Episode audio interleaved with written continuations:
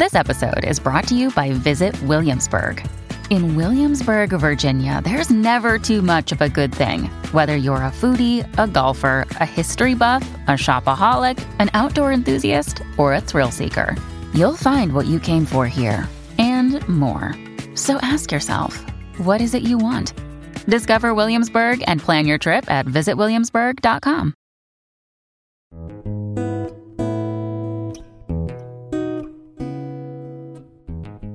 Você conseguiria descrever qual que é o fenótipo de um brasileiro? Qual que é a origem do seu sobrenome? Essas são apenas algumas perguntas que podemos nos fazer quando estudamos com mais atenção a história da imigração no Brasil, tendo um destaque maior para o século XIX. Mas calma que iremos um pouco além desse período. Nós, enquanto brasileiros, gostamos de afirmar que somos um país alegre e receptivo a estrangeiros. E o episódio de hoje tem como objetivo colocar essa ideia em xeque, ao mesmo tempo que vamos analisar quais foram as políticas públicas envolvidas na imigração. E para fazer isso, eu quero lembrá-los que eu sempre uso fontes e autores confiáveis que você pode e deve consultar na descrição desse episódio. A primeira coisa que precisamos fazer aqui hoje é definir o que é imigração. De acordo com muitos dicionários, imigração se refere à entrada de indivíduos ou de grupos estrangeiros em um determinado país. A questão é que, no caso da história do Brasil, essa imigração pode ser forçada ou voluntária, e ao longo do episódio você vai entender a diferença. E é claro que os primeiros a migrarem para o Brasil foram os portugueses. Afinal, quando o Brasil foi achado por eles em 1500, nas primeiras décadas, o território não chamou tanto a atenção. Num primeiro momento, apenas aventureiros, pessoas rejeitadas na Europa e alguns náufragos aportaram por aqui e tiveram o primeiro contato com os indígenas. Em uma relação inicialmente amigável, os indígenas praticaram o que chamamos de cunhadismo, que era uma prática antiga entre os indígenas de incorporar estranhos à sua comunidade, principalmente por meio do casamento. Alguns exemplos que podemos dar desses primeiros portugueses em terras brasileiras são João Ramalho, em São Paulo, e Diogo Álvares, o Caramuru, na Bahia. Os historiadores costumam afirmar que a colonização brasileira só começou mesmo entre 1520 e 1530. Nos primeiros dois séculos de colonização, poucos portugueses migraram para o Brasil, não mais que 100 mil pessoas. Durante o século XVI, Portugal tinha uma população bem pequena, de somente um milhão e meio de habitantes. E os portugueses estavam focados em povoar as ilhas atlânticas e se expandir para a África e para a Ásia. Além disso, a riqueza que o Brasil produzia ainda não era atrativa o suficiente para trazer tantos imigrantes para cá. Quando o açúcar se tornou a principal fonte de renda da colônia, apenas aqueles que tinham mais capital conseguiram aproveitar essa oportunidade e os mais pobres ficaram apenas com os trabalhos menos rentáveis. O que mudou completamente a relação de Portugal com a colônia brasileira e principalmente a migração de mais pessoas para cá foi a descoberta do ouro no Brasil. Na década de 1690, os bandeirantes paulistas finalmente encontraram ouro no atual estado de Minas Gerais. A notícia se espalhou e o povoamento de Minas aumentou muito rápido. Inicialmente, não existiam tantas regras e fiscalizações para a exploração do ouro, e esse dinamismo fez com que muitas pessoas percebessem essa oportunidade como algo único. O surto migratório que se deu de portugueses em direção às áreas mineradoras da colônia foi tão intenso que Portugal teve que criar três leis que proibisse a migração de pessoas do noroeste português para o Brasil, nos anos de 1709, 1711 e 1720. Em relação à lei editada em 1720, autoridades portuguesas afirmaram, abre aspas, tendo sido o mais povoado, o Minho hoje é um estado no qual não há pessoas suficientes para cultivar a terra ou prover para os habitantes. Fecha aspas. Ou seja, gente, a migração de portugueses para o Brasil estava prejudicando a economia lá na metrópole. Segundo dados oficiais, 600 mil portugueses migraram para o Brasil entre 1701 e 1760. Existem alguns debates entre demógrafos a respeito desses números, mas uma coisa é fato: milhares de portugueses migraram para o Brasil após a descoberta do ouro. Com a descoberta do ouro, vamos ter um outro tipo de migração para o nosso país, a africana.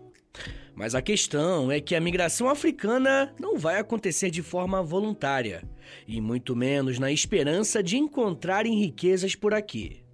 A principal característica da migração africana é que ela será forçada através da escravidão. Na primeira metade do século XVI, o número de africanos que chegava aqui no Brasil não representava um número tão relevante. Durante todo esse período de migração forçada, os africanos foram trazidos principalmente de Angola, Senegal, Congo, Costa da Mina e Golfo do Benin. A escravidão africana ainda vai ser um tema presente aqui nesse episódio. Mas se você quiser saber mais especificamente sobre a escravidão, eu recomendo que você ouça um episódio chamado Escravidão Africana no Brasil. Ele tá aqui no feed, e nele eu falo de números, justificativas e as principais características desse período tão cruel da nossa história.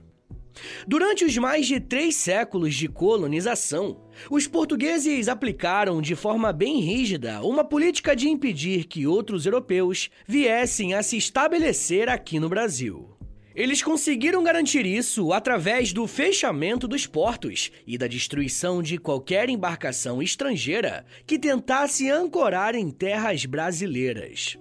Franceses e holandeses tentaram se estabelecer no território brasileiro, mas foram expulsos. Foi somente em 1808, com a abertura dos portos, que o governo passou a admitir a entrada de outros povos no Brasil, além dos portugueses.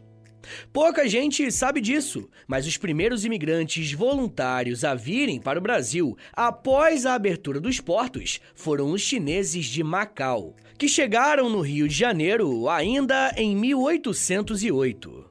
De acordo com a professora Andréa Doré, mais de 300 chineses de Macau foram trazidos pelo governo do príncipe regente, com o objetivo de introduzir o cultivo de chá no Brasil.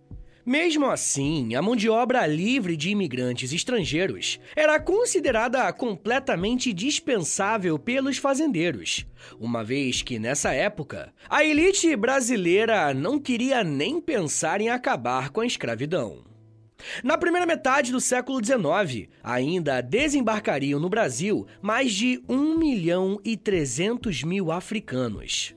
E por mais que esse fosse um regime de trabalho totalmente estabelecido no Brasil, não demoraria muito tempo para que algumas mudanças começassem a surtir efeito, tendo impacto direto nos interesses de pessoas quererem migrar para o Brasil. Após o Brasil se tornar independente de Portugal em 1822, os portugueses não deixaram de vir para o Brasil como imigrantes. Se analisarmos os dados, entre 1820 e 1963, os portugueses continuaram sendo a nacionalidade que mais imigrou para o Brasil. A única exceção a esse índice foi entre os anos 1877 e 1903, quando foram ultrapassados pelos italianos. E eu já vou explicar como e por que que isso aconteceu. Entre 1820 e 1876, 350.117 imigrantes entraram no Brasil. Desse total, 45% eram portugueses, 35% de outras nacionalidades e 12,97% alemães, enquanto os italianos e espanhóis juntos não chegaram a 6%. Boa parte dos portugueses que chegaram ao Brasil vieram para habitar em áreas urbanas, principalmente no Rio de Janeiro. As coisas começaram a mudar praticamente na metade do século XIX, quando o senador Vergueiro, que era um grande cafeicultor paulista, propôs uma estratégia para atrair mais imigrantes para o Brasil. E antes de eu explicar qual que era essa estratégia, eu preciso te dar um breve contexto sobre o que estava acontecendo no nosso país nesse período. Precisamos lembrar que o século XIX, principalmente a segunda metade, foi marcada pelo intenso debate abolicionista. Eu já fiz um episódio sobre esse tema, chamado Movimento Abolicionista do Brasil. E eu falei tanto do movimento abolicionista quanto de alguns personagens específicos. Depois você ouve aqui no feed. A questão é que, quanto mais essa discussão crescia, mais os fazendeiros se preocupavam em perder a mão de obra escrava. Com isso, eles começaram a se articular para substituir a força de trabalho escrava para a mão de obra livre. Mas esses trabalhadores assalariados não seriam ex-escravizados, e sim imigrantes. Essa primeira medida criada pelo governo brasileiro ficou conhecida como sistema de parceria. No sistema de parceria, o imigrante era entendido como praticamente um sócio do cafeicultor. Em troca de uma parte da produção do café, ele recebia um pedacinho de terra, e nessa terra, ele devia plantar algo além do café, como produtos para a própria sobrevivência. Ele também recebia moradia, as ferramentas para o plantio, bens de consumo básicos para sua sobrevivência e da sua família, e a passagem de navio da Europa para o Brasil seria paga pelo cafeicultor. E aí tá tudo lindo, né? Pois é, mais ou menos. É claro que o fazendeiro não ia fazer isso de graça. O emigrante deveria pagar todo esse custo ao longo do tempo. Então, no sistema de parceria, os imigrantes já chegavam endividados. O que também acontecia era o aumento constante dessa dívida, uma vez que o café só começava a dar frutos após alguns anos do plantio das mudas. Os primeiros imigrantes vieram da Alemanha, mas muitos italianos, espanhóis, portugueses, poloneses, russos e austríacos também vieram para as terras americanas para tentarem uma vida melhor do que a da conturbada Europa no século XIX. Sem dúvidas, a colonização europeia foi incentivada como uma alternativa à mão de obra escravizada. Mas existem pelo menos mais dois motivos que não são tão falados, mas que estavam nas preocupações do Império e dos governos locais. No início do século XIX, o Brasil era pobre e isolado, sem indústrias, com pouco comércio e com problemas crônicos de desabastecimento de alimentos. A criação de colônias onde eram assentados imigrantes europeus foi uma política que visava diversificar a economia, garantir o abastecimento de alimentos e ocupar regiões estratégicas do território brasileiro. Se você é uma pessoa que ouve o História em Meia Hora há mais tempo ou se interessa por história do Brasil, você deve saber que o nosso país passou por uma série de eventos em que a unidade territorial foi questionada. E eu posso, por exemplo, citar a Guerra da Cisplatina, Revolução Farroupilha e até a Guerra do Paraguai. E o que esses eventos têm em comum é que áreas brasileiras foram colocadas em xeque, tanto por ameaças externas quanto internas. Trazer colonos europeus e dar um pedaço de terra para eles era uma ótima oportunidade de povoar melhor o nosso território, preenchendo o nosso país, para evitar crises de fronteiras ou ameaças de separação. O outro motivo do porquê que a imigração dos europeus para o Brasil foi tão incentivada tem a ver com uma questão que muitas vezes os brasileiros não gostam de reconhecer, mas que diz muito sobre o país em que vivemos. A classe política e intelectual brasileira apoiava a chegada de imigrantes europeus porque isso iria branquear o nosso país.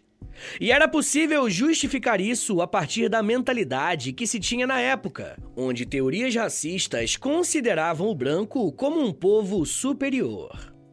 Nesse sentido, muitos pensadores defendiam que havia sociedades melhores do que outras e que uma cultura branca, cristã e de origem na Europa Ocidental seria uma representação dessa superioridade.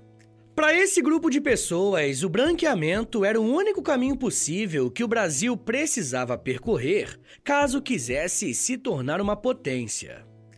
E esse é um assunto bem delicado, e eu quero me aprofundar mais nele com os apoiadores. Se você quiser ouvir o episódio dessa semana para os apoiadores sobre o projeto de branqueamento que existiu por aqui, basta clicar no link da descrição ou acessar apoia.se barra História em Meia Hora porque aí você vai ter acesso a esse e os outros mais de 130 episódios exclusivos que já tem por lá. Lembrando que, além de você receber um monte de conteúdo, você também ajuda o meu trabalho a continuar de pé.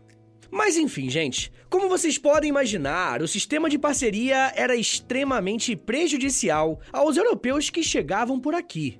E por esse motivo, esse modelo de trabalho não durou muito tempo.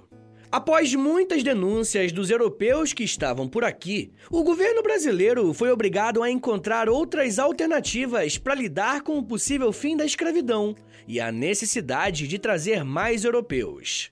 E pessoal, eu já quero falar mais sobre essas estratégias usadas e de que forma que tivemos uma explosão de imigrantes no Brasil. Da mesma forma que isso ajudou a consolidar uma determinada imagem do nosso país no cenário exterior.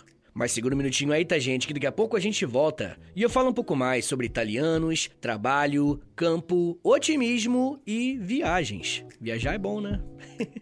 segura aí, que é um minutinho só.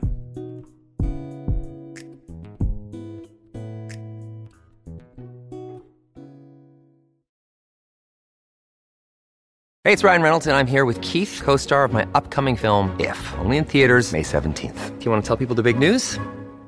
All right, I'll do it. Sign up now and you'll get unlimited for $15 a month in six months of Paramount Plus Essential Plan on us. Mintmobile.com slash switch. Upfront payment of $45 equivalent to $15 per month. Unlimited over 40 gigabytes per month. Face lower speeds. Videos at 480p. Active Mint customers by 531.24 get six months of Paramount Plus Essential Plan. Auto renews after six months. Offer ends May 31st, 2024. Separate Paramount Plus registration required. Terms and conditions apply if rated PG. Another day is here and you're ready for it. What to wear? Check. Breakfast, lunch, and dinner? Check. Planning for what's next and how to save for it? That's where Bank of America can help. For your financial to-dos, Bank of America has experts ready to help get you closer to your goals. Get started at one of our local financial centers or 24-7 in our mobile banking app. Find a location near you at bankofamerica.com slash talk to us. What would you like the power to do? Mobile banking requires downloading the app and is only available for select devices. Message and data rates may apply. Bank of America NA, member FDIC. Eu sempre sonhei em poder viver de criação e de educação. E graças ao apoio de vocês lá no Apoia-se, isso se tornou realidade. Entre em apoia.se barra História em Meia Hora, que com 10, 20 ou 30 reais por mês, você não só contribui para esse trabalho continuar acontecendo, como também recebe recompensas exclusivas para os apoiadores.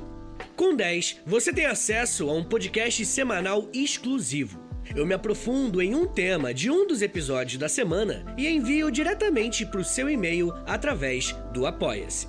Já tem mais de 70 episódios por lá e você vai receber acesso a todos eles. Além do podcast exclusivo, com 20 reais, você também recebe acesso ao nosso Clube do Livro.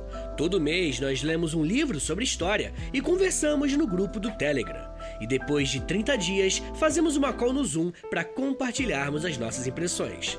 E com 30, além das recompensas anteriores, eu te adiciono no meu Amigos Próximos no Instagram, onde publico conteúdos diários com curiosidades históricas, tanto no arroba História em Meia Hora, quanto no arroba Prof. Vitor Soares. E se você tiver alguma dúvida sobre o apoio, é só entrar em contato comigo pelo e-mail historiaemmeiahora.gmail.com apoia.se barra História em Meia Hora. É apoia.se barra História em Meia Hora. Valeu, gente!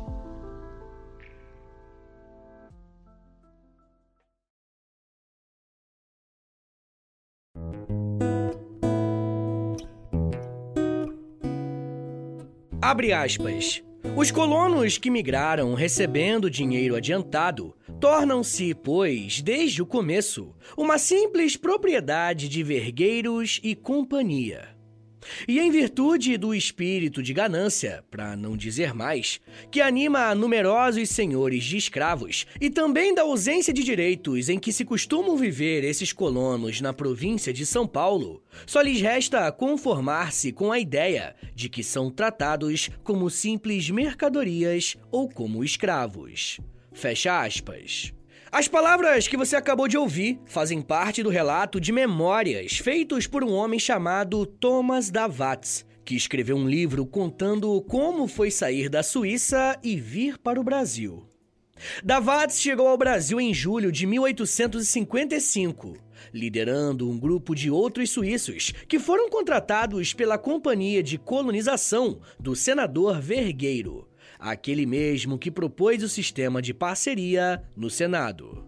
Esses colonos foram estabelecidos em São Paulo, na fazenda Ibicaba, de propriedade do senador, onde plantava-se café. O grupo de suíços foi bem recebido e bem instalado, e Thomas foi aconselhado a aprender o português para que pudesse assumir o cargo de administrador da fazenda. Além de trabalhar com café, o Davatz também dava aulas e administrava cerimônias religiosas em cultos protestantes. Porém, as condições de vida e de trabalho que os colonos encontraram era muito diferente daquilo que foi prometido quando eles deixaram a Europa. Antes da viagem, Davatz havia sido escolhido pelas autoridades suíças para escrever um relatório sobre o tratamento no Brasil. E depois de mais um ano de estadia, contornando a censura imposta à sua correspondência, ele enviou em segredo o seu relatório. Nesse documento, ele informava que os colonos estavam sendo enganados pelas promessas do governo e que estavam submetidos a um regime próximo da escravidão. O relatório gerou um escândalo na Europa e houve um grande atrito com os fazendeiros que foram obrigados a se explicar. Os outros suíços que vieram com Thomas, preocupados que o seu líder fosse castigado ou preso, se reuniram para defendê-lo e cercaram a sede da fazenda no dia 24 de dezembro de 1856. Um confronto que se tornou conhecido como a Revolta de Ibicaba. Esse relato é simbólico por alguns motivos. O primeiro é que foram os próprios europeus que sequestraram, saquearam e escravizaram milhões de africanos nas Américas, mas isso nunca foi um problema. Agora, fazer isso com um deles, isso não, né? Mas para além dessa questão, esse relato mostrou como que o sistema de parcerias estava destinado a ser algo que não traria os resultados esperados. O sistema de parceria fracassou porque ele não era eficiente. Os imigrantes trabalhavam mal ao se verem em uma situação de semi-escravidão, endividados e sem receber pelo seu salário. Quando o governo suíço recebeu o relato do seu correspondente, ele cortou relações diplomáticas com o Brasil por um tempo. E em 1859, a Alemanha proibiu a imigração dos seus cidadãos para o Brasil. Por conta desse fracasso, o sistema de parcerias foi abandonado e o trabalho escravo continuou sendo a principal fonte de exploração do trabalho. Desde 1871, com a aprovação da Lei do Ventre Livre, que concedia a alforria às crianças nascidas de mulheres escravizadas, ficou evidente que a escravidão no Brasil estava com os dias contados. Essa lei deixou os senhores de escravos avisados de que uma hora ou outra a escravidão africana acabaria e eles precisariam encontrar outras formas de continuar com as suas plantações. Esse processo ainda demorou um pouco para acabar, e foi somente em 1881 que o pessimismo dos cafeicultores em relação à escravidão começou a crescer. E de fato eles entenderam que era preciso se movimentar. A população livre brasileira, incluindo os ex-escravizados, estava espalhada pelo território nacional, muitas vezes sobrevivendo de forma precária da agricultura de subsistência. Mesmo assim, muitos brasileiros se negavam a trabalhar nas fazendas de café, porque essa ocupação já tinha ficado marcada como, entre aspas, trabalho de escravo. Uma frase muito comum da época. Ao mesmo tempo, as fazendas de café cresciam muito na região sudeste, necessitando de um número cada vez maior de trabalhadores. A partir dessa urgência, se colocou mais uma vez no debate a possibilidade de trazer ao país estrangeiros para trabalharem nesses cafezais. E o momento dessa necessidade foi perfeito porque no final do século XIX, milhões de europeus estavam dispostos a emigrar para outros países para fugirem dos problemas socioeconômicos que estouraram na Europa e que estimulou uma enorme imigração europeia não só para o Brasil, como também para diversos outros países. Mas o que aconteceu no sistema de parcerias não poderia se repetir. E o governo imperial e provincial trabalharam juntos para custearem a passagem de navio dessas pessoas. Os imigrantes subsidiados já vinham recrutados para trabalharem com café. E a seleção era rigorosa. Apenas famílias que tinham direito ao subsídio, somente adultos, recebiam a passagem integral e a preferência era dada a pessoas em idade para trabalhar. Ao chegarem pelo Porto de Santos, quase todos os imigrantes subsidiados pelo governo eram levados até a Hospedaria de Imigrantes, uma hospedaria construída em 1886, onde ficavam alojados e recebiam a visita de fazendeiros à procura de trabalhadores. A hospedaria funcionava como uma espécie de prisão, entre aspas, né? De onde os imigrantes só tinham autorização para sair após terem assinado um contrato de trabalho com algum fazendeiro. A hospedaria tinha capacidade para abrigar até 4 mil pessoas, mas chegou a receber 10 mil de uma só vez. Os imigrantes eram muitas vezes maltratados e alguns até passaram fome. Após assinarem um contrato de trabalho com algum fazendeiro, os imigrantes eram liberados da hospedaria e eram conduzidos até uma linha de trem que os levava para as regiões de cafezais do oeste paulista. Esse mecanismo garantiu um fluxo contínuo de mão de obra para as fazendas de café. Como forma de substituição do fracassado sistema de parceria, a partir da década de 1880, o governo adotou o que chamamos de sistema de colonato, que acabou se tornando bem mais eficiente. No colonato, os imigrantes não ficavam mais endividados por conta dos custos envolvendo a sua chegada no Brasil e com as demais despesas da fazenda. No colonato, os imigrantes se comprometiam com a plantação, cuidado e colheita do café, e em troca recebiam uma remuneração mista.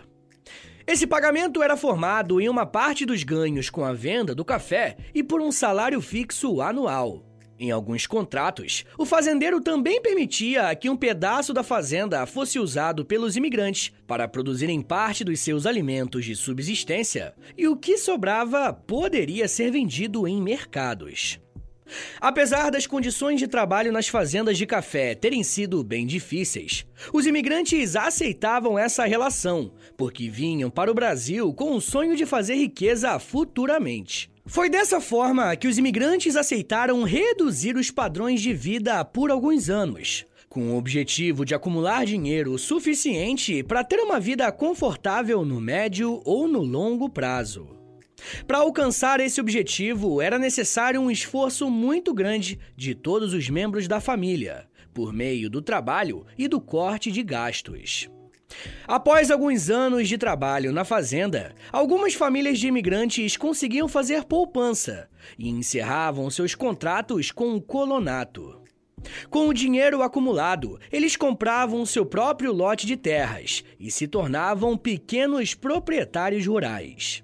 Outros imigrantes preferiram migrar para as cidades e investiram seu dinheiro em pequenos negócios, enquanto outros optaram por retornar ao país de origem. De 1877 a 1903, chegaram ao Brasil quase 2 milhões de imigrantes, sendo que 58%, mais da metade, eram italianos. Do ponto de vista econômico, a imigração paga pelo governo foi muito vantajosa para São Paulo, porque os gastos com transporte de imigrantes foram muito pequenos em relação às receitas obtidas com a exportação do café. Entre 1892 e 1930, o lucro gerado pela venda do café a partir da mão de obra imigrante foi quase 10 vezes maior do que os custos para trazer essas pessoas. De acordo com muitos especialistas desse período, o trabalho dos imigrantes foi absolutamente essencial para fazer com que o café ainda se mantivesse um produto lucrativo, mesmo após a abolição da escravidão em 1888. Ao entrarmos no século XX, o Brasil continuou sendo um destino para muitas pessoas que buscavam melhorar as condições de vida ou que fugiam de problemas em seus respectivos países. E é claro que o trabalho ainda era a principal motivação para trazer as pessoas para cá. Tanto que o governo brasileiro subsidiou a chegada de imigrantes até os anos 1930, absorvendo os custos de mais de 181 mil pessoas que entraram nos portos de São Paulo. Além desse grupo de pessoas que chegavam para trabalhar, também precisamos citar os refugiados de guerra e de genocídios. Uma grande população que encontrou no Brasil uma esperança foram os armênios, que fugiam do genocídio praticado pelo Império Otomano nos primeiros anos do século XX.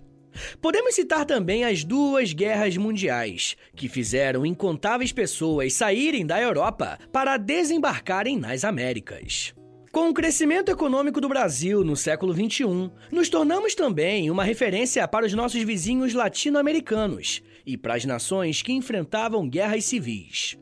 E eu não sei o lugar onde você mora, mas dependendo da região, já deve ter se deparado com um venezuelano, boliviano, haitiano, sírio ou angolano que encontraram no Brasil uma chance de se reerguer.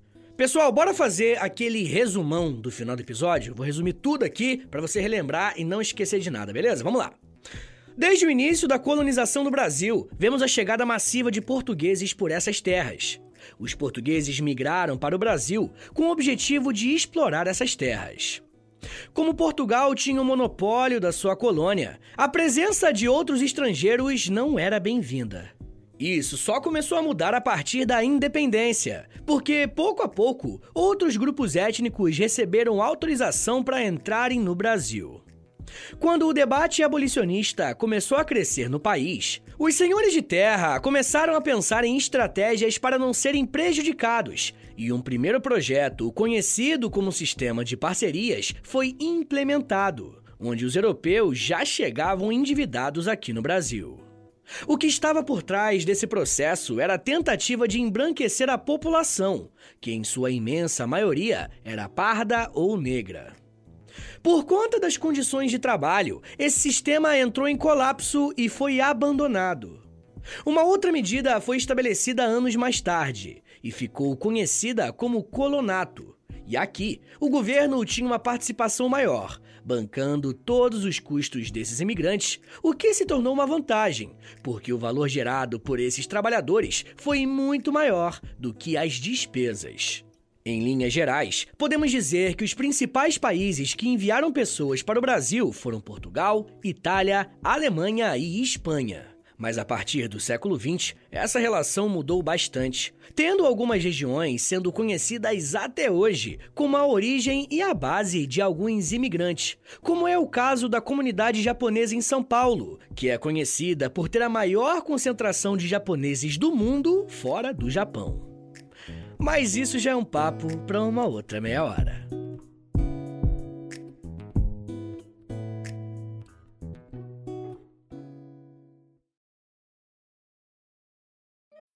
When you need mealtime inspiration, it's worth shopping Kroger, where you'll find over 30,000 mouthwatering choices that excite your inner foodie. And no matter what tasty choice you make, you'll enjoy our everyday low prices, plus extra ways to save, like digital coupons worth over $600 each week. You can also save up to $1 off per gallon at the pump with fuel points. More savings and more inspiring flavors make shopping Kroger worth it every time. Kroger, fresh for everyone. Fuel restrictions apply. Senhores, muito obrigado por terem vindo até aqui. Meu nome é Vitor Soares, eu sou professor de História. E você acabou de ouvir o História em Meia Hora. E, rapaziada, dá uma moralzinha aí, compartilha esse episódio, por favor. Posta nos stories do Instagram e aí me marca no arroba História em Meia Hora. Ou você pode também postar no Twitter e aí você me marca no arroba H30podcast, que aí eu já te mando uma mensagem agradecendo, tá bom? Se você gosta do História em Meia Hora, se você quer ver esse podcast por muito tempo de pé ainda, toda quarta e todo sábado, lançando episódio novo, bonitinho, dá uma chance pro nosso apoia-se, rapaziada. Por favor, entre em apoia.se barra História em Meia Hora, porque lá tem quase 100 episódios exclusivos para quem apoia. E claro, né, quando você apoia hoje, você tem acesso a todos eles. E todos os que vão sair enquanto você for apoiador, tá bom? Também tem Clube do Livro, tem conteúdo diário no Instagram, depende do nível lá, né, do, do plano que você assinar lá no Apoia-se, beleza? Mas claro, né? Eu só quero que você assine caso você queira e possa ajudar, tá bom?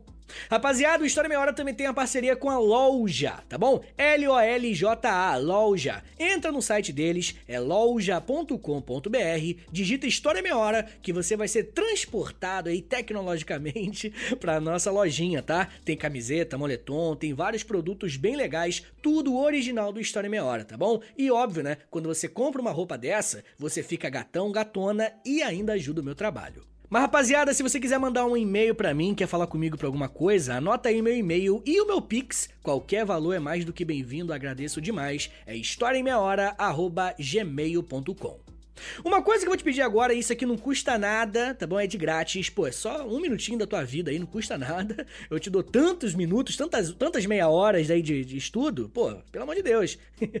Dá uma moralzinha aí, clica no, no perfil do Spotify, aí do História Meia Hora. Clica em cinco estrelinhas para você avaliar o nosso podcast em cinco estrelinhas. Depois você clica em seguir. E por último, você clica no sininho, que o sininho vai enviar uma notificação pro seu celular quando tiver episódio novo. Eu também quero te convidar a conhecer o meu outro podcast, é o História pros Brother, que eu faço com Alexandre Níquel. Também é de história, mas é mais de humor, hein? Pelo amor de Deus. é uma pegada um pouco diferente daqui, tá bom? Então é isso, gente. Me siga nas redes sociais. É arroba no Twitter, no Instagram e no TikTok. Eu tô sempre lá no TikTok fazendo os videozinhos educativos. Tá bom, gente? Então é isso. Muito obrigado, um beijo, até semana que vem! E valeu!